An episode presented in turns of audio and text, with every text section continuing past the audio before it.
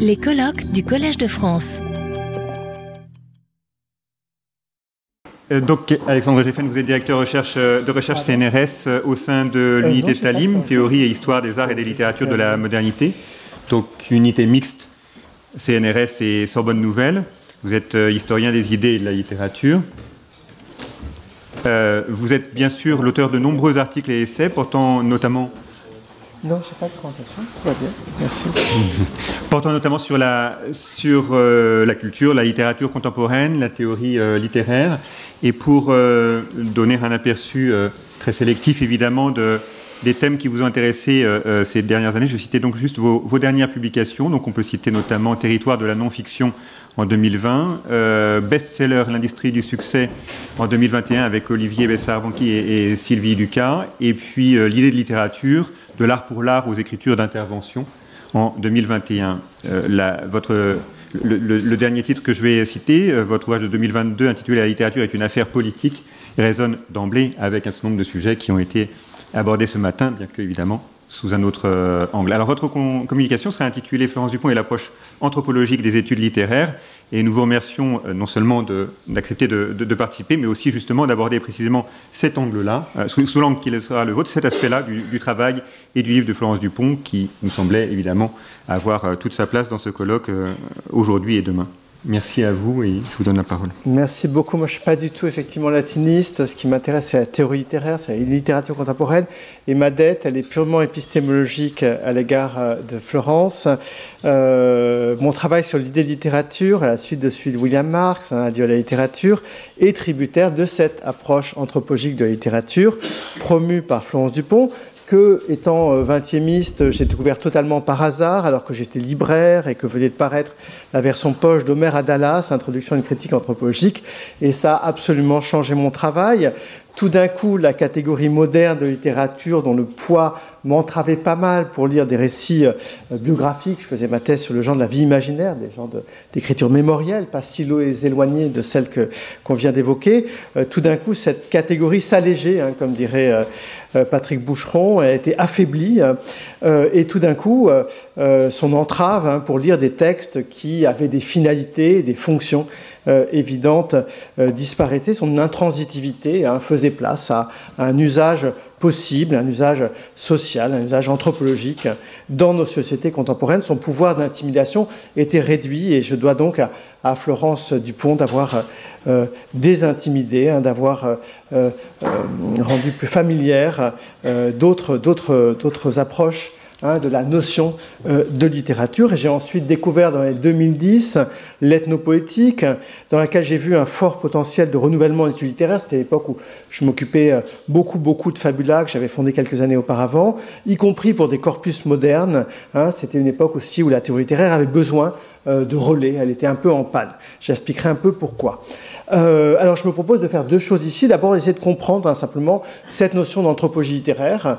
Euh, elle n'est pas évidente, elle n'est pas du tout faite par euh, Florence Dupont de la même manière que ses prédécesseurs. Et je voudrais un peu l'éclairer en revenant un peu sur cette tradition euh, très, très, euh, très française et très intelligente qui consiste à, à, à donner un, un, un, angle un petit peu nouveau à l'anthropologie sociale et l'anthropologie culturelle, comme on a pu la faire par ailleurs. Et je voudrais expliquer pourquoi cette anthropologie culturelle est utile, l'anthropologie littéraire est utile pour comprendre à nouveau frais notre moment contemporain. En fait, on ira donc d'Homère à, à, Chloé Delhomme, hein, si vous me permettez. Alors les rapports entre littérature euh, et anthropologie avaient commencé après-guerre, vous le savez, par un rendez-vous manqué, selon l'expression de Daniel Fabre. Ce rendez-vous manqué qui eut lieu ici même, c'est celui du structuralisme. Euh, et là, euh, comment ne pas évoquer euh, Roland Barthes, hein, qui emploie le mot anthropologie très, très fréquemment Ce que j'ai essayé de reconstituer est une sorte d'anthropologie racinienne, à la fois structurale et analytique, écrit-il dans la préface du Surracine, avant de nous introduire à sa célèbre sémiologie, la tragédie racinienne. Mais alors évidemment, le partage des notions de structure et de code entre l'anthropologie et les études littéraires à l'heure du tournant linguistique ne permet pas de constituer un vrai rapprochement. C'est pour ça qu'il y a un rendez-vous manqué entre les disciplines.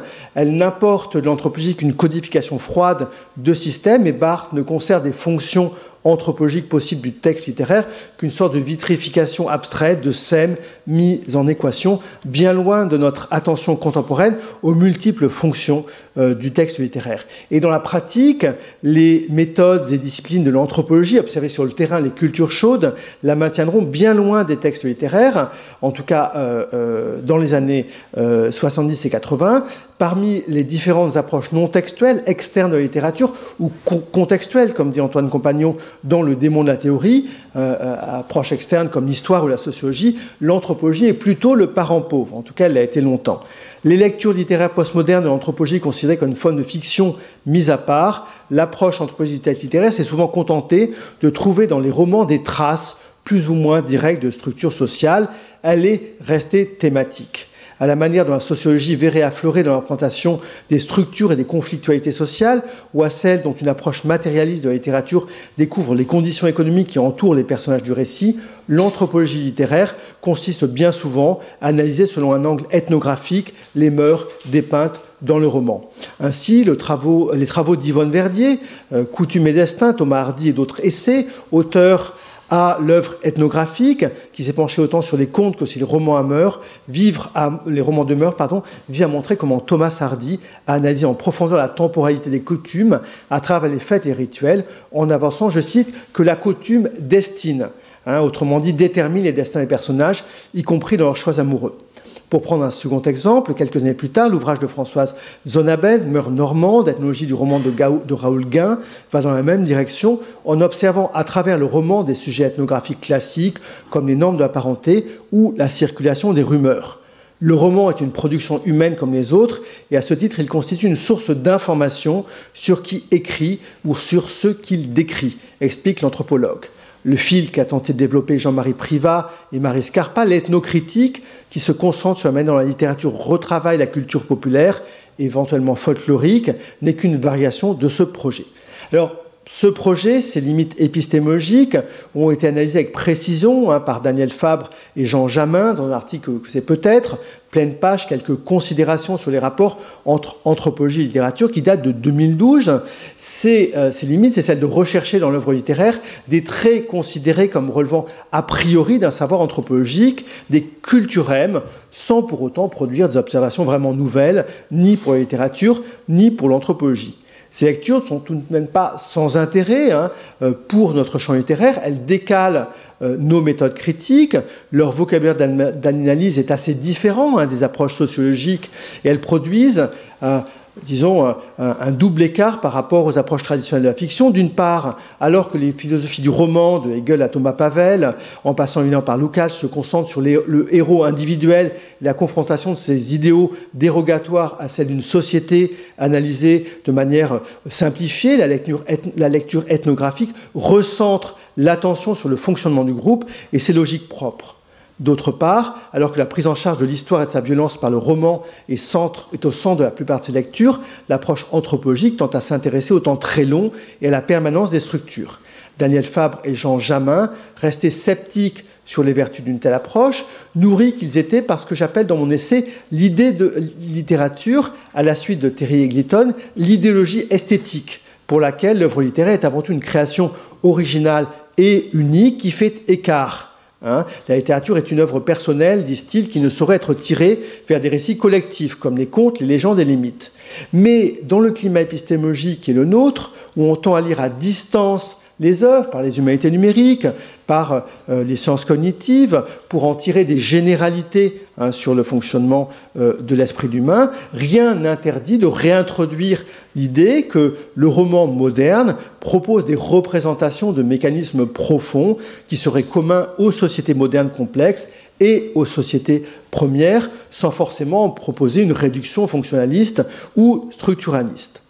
Plus récemment encore, l'essai de Jean Jamin, euh, intitulé précisément Littérature et anthropologie, élargit le champ en faisant non seulement de la littérature un matériau à exploiter par l'anthropologue qui découvrirait de possibles invariants, mais aussi un espace de variation promouvant des matrices d'idées. Euh, quoique cet essai soit quelquefois un peu confus, il laisse entrevoir les bénéfices d'une circulation à double sens, du moins dans l'espace moderne, dans lequel les auteurs littéraires sont aussi des lectures d'anthropologie. Un spécialiste de littérature contemporaine ne peut pas ignorer à quel point Annie Ernaux Jacques Reda ont lu et Marc Auger, qui les a directement inspirés. Et les écrivains seraient aussi des anthropologues amateurs qui produiseraient au fond l'équivalent de ce que les philosophes nomment depuis Boutresse des expériences de pensée. Ils seraient donc susceptibles, je cite, de fonder ou d'alimenter une théorie du social, du symbolique ou de la parenté sans être euh, ethnographiquement vrai ou faux écrit Jamin. Et euh, on retrouvera cette perspective hein, dans, plusieurs collectifs euh, qui me semble bien résumée par la formule de Georges Perec dans l'infraordinaire. Peut-être s'agit-il de fonder enfin notre propre anthropologie, celle qui parlera de nous, non plus l'exotique, mais l'endotique. Pérec enclenche un tournant documentaire de la littérature française, ses hybridations avec les sciences sociales, le devenir enquêteur de l'écrivain qui emprunte à l'ethnographe la notion de terrain. Je vous renvoie aux travaux de Dominique Viard ou du côté de l'anthropologie au volume d'avant Bensa, Terrain d'écriture, littérature et ethnographie.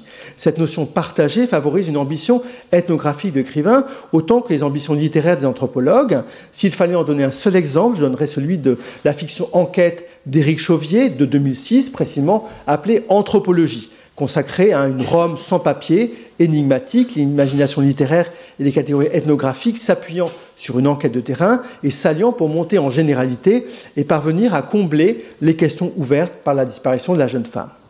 Alors l'autre piste assez différente est celle définie par Daniel Fabre et elle consisterait à s'intéresser à la littérature comme une pratique Autrement dit, à déterminer s'il existe des déterminants sociaux, culturels et symboliques, des pesanteurs ethniques qui orientent la fabrication et la circulation de l'œuvre littéraire, le point de mire devenant son contexte d'élaboration et de réception.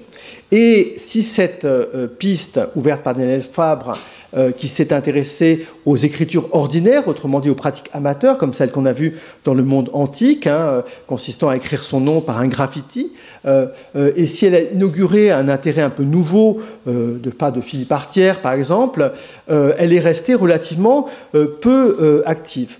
Et c'est là que je crois que notre dette à Florence Dupont est, est immense. C'est lorsque nous essayons de faire l'anthropologie, non pas euh, l'enregistrement de la littérature, mais de proposer une anthropologie du fait littéraire. Hein, du fait littéraire, euh, euh, ce qui veut dire donc assumer, on l'a vu tout à fait souvent ce matin, le caractère historique du concept de littérature. Hein. Et là, je renvoie par exemple à, une formule que Florence Dupont avait en commentant le tombeau d'Oedipe de William Marx. Elle consiste à dire que l'essai de William Marx est un livre fort et élégant qui prend place dans un mouvement qui remet la littérature à sa place historique. Ce mouvement qui remet la littérature à sa place historique, hein, c'est bien cette anthropologie du fait littéraire. Alors ce saut, il est accompli par Florence Dupont dès son essai magistral, placé sous le patronage de Paul Venn et de Claude Nicolet, l'acteur roi, paru en 1985. Florence Dupont y tord les approches littéraires convenues et impose une brutale désacralisation le théâtre, c'est un spectacle comme un autre, hein, ça fait partie des différents jeux de scène, ça fait partie des ludis. Ces jeux doivent être pris dans leur pleine dimension anthropologique, je cite comme un réseau de services réels et symboliques qui tissent et assurent la cohésion de la société civilisée romaine. Ce n'est pas le texte du théâtre qui est central, mais l'acteur et sa performance inscrite dans la matérialité d'une architecture. Autre pique qui ne sera pas la dernière contre Aristote, il faut assumer le caractère non représentatif du théâtre latin. Et vous savez que la tradition littéraire place au contraire au centre de leur plantation. Je rappellerai encore une formule de Barthes dans sa leçon inaugurale. Depuis les temps anciens jusqu'aux tentatives de l'avant-garde, la littérature s'affaire à représenter quelque chose. Florence Dupont dit tout à fait le contraire quelques années après puisque ce qui compte, c'est le spectacle, le jeu, son action sur le spectateur, non ce qui est montré, mais ce qui est produit dans la relation. D'où un mode d'existence fort attribué aux entités de fiction. C'est là que moi, philosophe de littérature, j'ai été absolument passionné. J'ai pensé, en relisant cet essai, aux thèses d'Étienne Souriau, qui circulait avant d'être repris par euh, euh, Latour. Lorsque Florence Dupont écrit Les monstres tragiques ne sont pas en rapport de représentation par rapport à la réalité romaine, elles existent indépendamment et parallèlement à l'humanité. Hein, ces formes d'existence des entités de fiction, j'y reviendrai, me semble une proposition euh, philosophique extrêmement forte. De même, l'idée que le référent mythologique incompréhensible au public romain laisse un langage vide, libre de toute signification, je la cite, me semble tout à fait euh, euh, impressionnant. Et euh, Florence Dupont pratique cette manière d'évider hein, les notions convenues, hein, en rappelant que la notion même de théâtre est étrangère au latin, mais empruntée au grec, et que la pratique n'a aucune homogénéité. Et en relisant cet essai, on a vraiment le sentiment qu'elle répond à ce projet de négation des objets naturels qui est décrit par Paul Venn dans son célèbre article de 78, Foucault révolutionne l'histoire. À une certaine époque, l'ensemble des pratiques engendre sur tel point matériel un visage historique singulier, mais à une autre époque, ce sera un autre visage singulier très différent qui se formera au même point, et inversement, sur un nouveau point, se formera un visage vaguement semblable au précédent.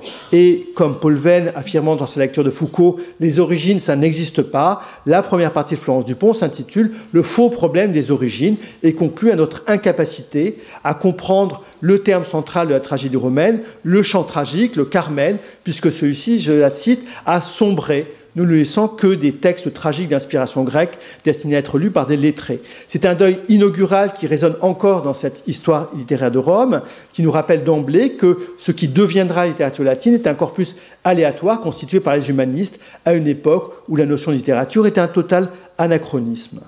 En 1991, Homer et Dallas radicalisent sur tournant antitextualiste et pragmatique en explicitant les ennemis et la démarche alternative à promouvoir. Il s'agit de s'en prendre au retour de l'humanisme officiel, hein, je la cite, c'est pas moi qui invente cette expression-là, comprendre le retour de l'histoire littéraire à l'ancienne, engagé peut-être euh, euh, euh, par les travaux de Marc Fumaroli, je ne sais pas exactement qui est dans le viseur de Florence à ce moment-là. En tout cas, ce mouvement est entériné par l'apparition en 98 du démon de la théorie d'Antoine Compagnon, qui enterre quelque peu celle-ci pour revenir à l'histoire littéraire. Et la, seule cible directement donnée par Florence Dupont dans Homer Dallas, c'est Alain Finkielkraut, hein, qui l'attaque en retour assez directement en dénonçant une confusion illégitime entre culture de masse et tradition populaire. J'étais assez fier que euh, Finkelkraut me fasse à peu près la même critique dans l'après-littérature en 2021. Quoi qu'il en soit, Florence Dupont euh, n'hésite pas à se, placer, à se placer dans l'héritage d'un post-colonialisme, même si elle ne cède pas les travaux d'Edouard Saïd, qui sont contemporains, je suis sûr qu'elle les a lus. Euh, euh, et euh, elle engage un combat contre la notion même de littérature avec une violence absolument extraordinaire. Elle regrette avec Kailois qu'elle n'ait pas été dissoute à la suite de Mauss et de Dumézil. La cible privilégiée est, dans ce contexte-là, la notion d'écriture centrale à Barthes et à Derrida et son héroïsation textualiste. L'anthropologie comme approche de l'oralité est jouée comme une attention aux mémoires vives hein, contre la mémoire de l'écrit, englobant aussi bien le sang des griots que la division et les concerts rock. Florence Dupont mobilise la tradition française d'anthropologie historique pour ça, en particulier Vernon, la tradition américaine d'anthropologie culturaliste de Margaret Mead et de Marshall Chalins, qui réfléchissent à la manière dont la culture du groupe influe sur la personnalité de ses membres. Elle utilise aussi l'ethnolinguistique de Sapir, pour laquelle la langue est elle-même l'expression de la culture du groupe. Et elle additionne à ces références, anthropologiques celle d'Edward Hall, qui réfléchit à la dimension culturelle des rapports spatiaux entre l'individu, c'est l'inventeur de la proxémite, mais aussi elle fait venir euh, euh, Edwin Goffman, hein, l'inventeur de l'interactionnisme. Et elle rajoute à ces références anthropologiques les références linguistiques, la linguistique de l'énonciation de Searle, de Ducrot, hein, euh, qui fait l'énonciation non pas un projet référentiel, mais une action sur le monde. Hein, un signe énoncé homérique est donc doublement inscrit dans la culture. Il en résulte, il en participe comme événement, mais il agit sur elle. Euh, et euh, elle évacue, euh, ce faisant, à la fois la référence tant désirée par Schliemann, qui allait chercher des traces de Troie, et la signification dans ce qu'elle peut avoir de transhistorique et dont la longue durée investit Homère. Hein. ça n'intéresse pas Florence Dupont. Ce que cherche l'essai, c'est retrouver des rituels sociaux, ceux du banquet, par une méthode originale consistant à en trouver des équivalents contemporains. Et c'est là qu'elle s'inscrit déjà dans le débat avec le contemporain. Et l'essai contient des pages particulièrement acerbes, et je me permets de les contre la sainte trinité du livre de la littérature et de la mimésis. Moi, j'ai lu ça, j'ai adoré ça, ça a changé ma vie. Matinée a un portrait très méchant hein, de la littérature à l'âge démocratique et de l'idée que n'importe qui qui peut être lecteur peut, euh, à partir de sa vie, inspirer une œuvre d'art. Il, y a des passages extrêmement euh, virulents et, peut-être euh, Florence ne les assume plus maintenant, il faudra qu'on en discute, hein, contre, contre cette, ce, régime moderne, mimétique de la littérature, où, où, tout ce qui se représente est intéressant. Alors je pense qu'elle s'en prend à Jacques Rancière, hein, euh, qui essaiera de donner un sens démocratique à cette action égalisatrice de la mimésis. En tout cas, elle cite Rancière. Et euh, euh, elle le cite dans un contexte où elle essaye de construire une critique du libéralisme et de la modernité des cultures froides. Euh, pour la citer, la littérature, au contraire, implique une forme de lecture et d'écriture conjointe, d'énoncés écrits par n'importe qui, potentiellement lus par n'importe qui, n'importe où et n'importe quand. La promotion de l'institution littéraire ainsi définie coïncide avec l'avènement de l'individualisme libéral. L'institution, c'est l'individualisme libéral, l'académie, c'est l'individualisme libéral. C'est une sévérité qu'on retrouve hein, lorsqu'elle s'en prend à l'universalisme universel, cet universalisme destructeur des cultures quotidiennes et des cultures minuscules. J'y ai senti aussi quelque chose d'une sorte de nostalgie benjaminienne à l'égard de l'aura et de la relation incarnée du conteur à son public. Et euh, je me suis rappelé ces phrases de Benjamin le cours de l'expérience a baissé, semble-t-elle dire, comme le critique allemand, en luttant contre ce qu'elle appelle l'embaumement d'Homère. Publié en 95, L'invention de littérature, de l'ivresse grecque au livre latin, a profondément marqué les esprits en montant encore en généralité. Il est contemporain des travaux de Nicole Laureau, euh, l'édition remaniée de l'invention d'Athènes euh, euh, est reparue en 93, de Pierre Vinalnaquet, puisque le troisième volume de la Grèce ancienne est de 92, de Paul Venn, les, Grecs, ont-ils cru à leur mythe, est paru lui aussi en 92, et de Marcel Létienne, dont les dernières œuvres apparaissent avec celles de Jean-Pierre Vernant dans les années 90. Ce sont des travaux qui ont euh, pour point commun avec celui de Florence Dupont de dépayser l'Antiquité en y cherchant de nouvelles formes d'altérité et de discontinuité, en déconstruisant l'image d'une Grèce antique rationaliste, ayant fait de l'écrit l'instrument d'un progrès sur tous les plans. Non seulement l'oreillité reste prééminente en Grèce, mais l'écrit n'y assume pas une fonction utilitaire unique et univoque, mais des fonctions euh, symboliques spécifiques affirme au contraire l'invention de la littérature. La grande référence est alors, dans l'esprit de Florence Dupont, Jacques Goudy et sa critique de la raison graphique, qu'elle cite fortement, puisque pour l'anthropologue anglais, l'écriture est avant tout euh, un instrument de pouvoir, une manière de construire des dominations. Et euh, euh, de manière tout à fait intéressante, c'est par un autre biais que Florence Dupont essaie de s'en prendre à notre conception moderne de littérature pour en montrer la différence. C'est par un biais assez étonnant, puisque c'est celui de Michel Charles, hein, Michel Charles, caïman à l'ENS, qui euh, lui a fourni en fait par un détour que, je n'arrive pas encore à m'expliquer euh, euh, une, manière de, faire la différence, de faire le départ entre la non-littérature antique et la littérature contemporaine, puisque le lecteur grec, le lecteur grec est privé des institutions littéraires, puisqu'il se confronte à un texte qui n'est que la transcription d'une oralité, n'étant pas destiné à être interprété et ne contient donc pas de code ayant anticipé et préparé son interprétation. Au contraire, hein, euh, euh, le texte moderne a une rhétorique en lui-même qui en programme les usages. Alors ce qui est assez étonnant, c'est qu'elle s'en prenne à la rhétorique euh, de la lecture de Michel Charles, qui insiste plutôt sur la construction possible du texte et la circulation, plutôt que sur l'interprétation. Mais on comprend ce qui se joue. Il s'agit de démontrer que dans l'Antiquité absente, cette lecture individuelle silencieuse, attisée par le plaisir et la responsabilité du sens, ce plaisir du texte, pour employer le mot de Barthes, plaisir cognitif autant que jouissance esthétique de la forme, hein, qui n'est pas présent dans l'Antiquité.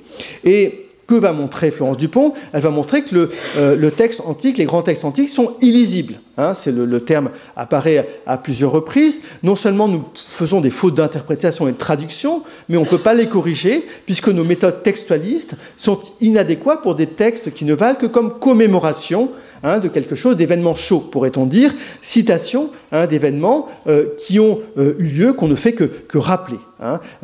et cette opposition culture froide et culture chaude est extrêmement importante dans le travail de Florence Dupont à ce moment-là. le geste résonne vraiment de la déconstruction hein, qui s'était attaquée à la lisibilité et à l'autorité textuelle. Elle s'incarne vraiment dans, tout un, mouvement de, de, critique de la verticalité, de l'autorialité euh, euh, d'époque, comme aussi dans les réflexions menées par euh, Barbara Cassin, par exemple, sur les limites de la traductibilité, traductibilité pardon, et sur aussi des travaux d'anthropologues qui, comme James Clifford ou Clifford Geertz, ont dénoncé le positivisme de leur discipline. C'est en tout cas un parti pris de modestie dans lequel l'interprète renonce à l'interprétation en ne pouvant que reconstituer les circonstances d'énonciation l'exploration mythique, je la cite, c'est-à-dire l'ordre du monde, les connexions cachées que, révèle l'aide, n'a pas de substance et de fixité. Chaque chant épique est le premier et nous ne pouvons plus l'entendre ni le partager et nous reste simplement la possibilité de le recycler librement. Et là, elle donne toute liberté à l'acteur, au metteur en scène, pour en faire ce qu'il veut. Hein. il s'agit de lutter contre la dégradation d'énergie, hein, liée au passage de l'oral à l'écrit, hein, euh, et donc de refaire aujourd'hui sur scène un acteur roi et un metteur en scène roi. Alors, je ne vais pas commenter euh, les ouvrages ultérieurs de Florent Dupont qui, qui, vont euh, dans cette lignée, notamment Aristote et le vampire du théâtre occidental.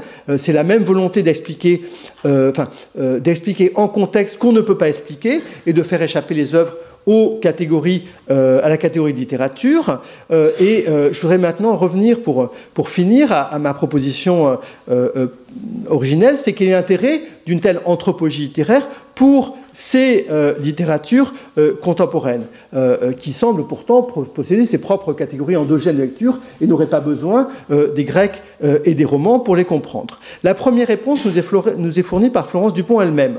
Nous vivons, écrit-elle, le retour de l'oralité et de l'éphémère. Et s'il y a une désaffection en littérature, ça sera au profit des musiques métissées en mutation permanente. Un exemple qu'elle cite pour l'opposer à la littérature. Elle cite évidemment l'exemple des séries, même si Dallas est sans doute beaucoup moins intéressant, beaucoup moins intéressant que les séries contemporaines, sur lesquelles d'ailleurs ça, ça, arrive maintenant euh, de, travailler euh, euh, avec beaucoup de fruits. Les performances d'écrivains contemporaines, d'Emmanuel Pirer, Wendy Delorme ou Chloé Delhomme, ou d'artistes écrivains, Valérie Mregen ou Sophie Kahl, euh, me semblent relever hein, de ce retour de l'oralité en littérature, cette manière dont la littérature contemporaine redevient une culture chaude. On en trouvera d'autres exemples dans toutes les formes de médiatisation en littérature, la littérature hors du livre, les spectacles, le théâtre post-textuel, qui renverse la déritualisation du théâtre au XVIIIe siècle, la poésie improvisée, la poésie action de Bernard Hetzig. Euh, innombrables, me semble-t-il, sont les expériences contemporaines qui refusent le logocentrisme et remettent en question le caractère supposément allographique, c'est-à-dire transcendant à son médium de la littérature. La littérature redevient euh, une culture chaude, une possibilité d'action, de transformation, hein. euh, et là je cite Emmanuel Pirer, par des machines étranges, des agencements inédits, elle peut de nouveau agir et elle se croise avec le body art aussi bien euh, qu'avec des interactions sociales numériques. Et, je crois que c'est de ce point de vue-là que euh, ces catégories nous aident à décrire une littérature qui participe de pratiques de partage. Moi, j'essaie de, promouvoir la notion de littérature relationnelle, puisque dans les festivals, les salons, les clubs de lecture, les ateliers d'écriture, les résidences d'auteurs, toutes les formes d'intervention sociale, l'écrivain est un acteur et un médiateur, et non plus une entité abstraite sur sa tour d'ivoire. Il intervient euh, euh, euh, directement dans le monde, et c'est son action qui compte, hein, plus que son texte. Hein. et il est d'ailleurs payé, la, principale rétribution des écrivains contemporains, c'est absolument plus les textes qui sont publiés, ce sont les résidences d'auteurs, ce sont les invitations à, lire ou à performer leurs textes. Alors je passe sous silence la manière dont les, formes numériques d'écriture-lecture, de critique collaborative participent hein, de cette manière dont contre les valeurs de l'autonomie, contre le système du livre et son schéma de communication abstrait et différé, on renoue avec une culture chaude. Alors, si j'avais le temps, j'aurais montré également, mais je le fais dans l'idée l'idée littérature, que euh, cette distinction de culture froide et culture chaude, qui est d'ailleurs assez critiquée en anthropologie, euh, euh, peut aussi aider à traiter les cultures froides. Hein, puisque en appliquant les méthodes de l'anthropologie littéraire, considérant à regarder la littérature comme des faits euh, et euh, des événements, on peut observer une littérature qui n'a pas été magnétisée par euh, le modèle de l'autonomisation, hein, mais qui a toujours voulu avoir un rapport avec le monde social, pratiquer des formes d'oralité, d'oralisation et s'inscrire dans des socialités. Hein, il y a tout un dehors de l'histoire littéraire conventionnelle, pour emprunter une formule à Macangenot, qui gagne à être observé Hein, euh, par euh, cette anthropologie du fait littéraire et euh, qui peut, grâce à ces catégories, sortir de la néantification Hein, euh, d'une certaine culture textualiste euh, euh, qui, l'a fait oublier. je crois qu'on gagne de ce point de vue-là à, réintroduire de l'estrangement à, la Ginsburg dans les pratiques et les formes littéraires, y compris les pratiques et les formes littéraires les, mieux analysées par les cultures textualistes du livre. Euh, euh, et que euh, l'histoire hétéronome du littéraire permise par l'anthropologie culturelle est la clé d'une redécouverte, d'une réouverture géographique, générique, théorie de la littérature, parce qu'elle la remplace dans la continuité avec les autres pratiques littéraires, plutôt qu'en souligner l'histoire propre. Elle s'accompagne, c'est là-dessus que je terminerai, d'une conception de la littérature conçue comme événement. C'est là que je vais revenir à l'existence des monstres, et comme action qui lui permet de retrouver son agentivité. Hein, il ne s'agit pas d'en refaire un monde autonome, mais de considérer la littérature autant comme une conséquence d'une situation sociologique, anthropologique, que comme une cause. Hein. Et je pense ici à la manière dont, euh, euh, ici, Philippe Descola a proposé, pour citer la préface des mondes du visible, de rejoindre cette poignée d'historiens, d'anthropologues, je crois que Florence Dupont en fait partie, qui a entrepris, depuis la fin du XXe siècle, d'examiner les images autrement en les traitant comme des agents de plein droit, des agents de plein droit, on retrouve ces monstres exerçant un effet sur la vie sociale et affective de ceux qui les regardent, plutôt que comme des assemblages de signes, de codes et de récits qu'une étude contextuelle permettrait de déchiffrer. Voyez, on est du côté de ce geste qui est aussi celui de toute une philosophie hein, du réalisme spéculatif, une logique anti-herméneutique et anti-mimétique, dans laquelle on va voir dans la littérature une forme d'action ex euh, euh, euh tournée vers la transformation, vers la réparation, vers l'action dans le monde, plutôt qu'une représentation expose de sa structure et de son passé. C'est là qu'on gagne à ne plus la considérer comme mimétique. Alors, je crois que, par exemple, des récits de lecteurs, comme Un savoir gay de William Marx, ou le tout dernier Laure Murat, Proust, roman familial, nous disent ce que fait la littérature sur les individus, et l'anthropologie culturelle, de son côté, parle de la manière dont les agents de la littérature performent dans la société. Et ainsi, plutôt que de définir ce que c'est que la littérature, mieux vaut accepter de ne pas la définir ou de la contextualiser. Euh, c'est une catégorie historique hein, euh, qui elle-même fait écho, à toute une série euh, de, pratiques historiques diverses. Et j'ai, le grand honneur de travailler notamment avec Florence à, une histoire mondiale de littérature dans laquelle on essaie de faire voir cette diversité. L'anthropologie culturelle nous parle de ce que peut la littérature, de ses fonctions, de ses effets. Elle se situe sur une ligne de risque qui, à l'heure de la cancel culture, en relève autant les pouvoirs que les dangers. Merci.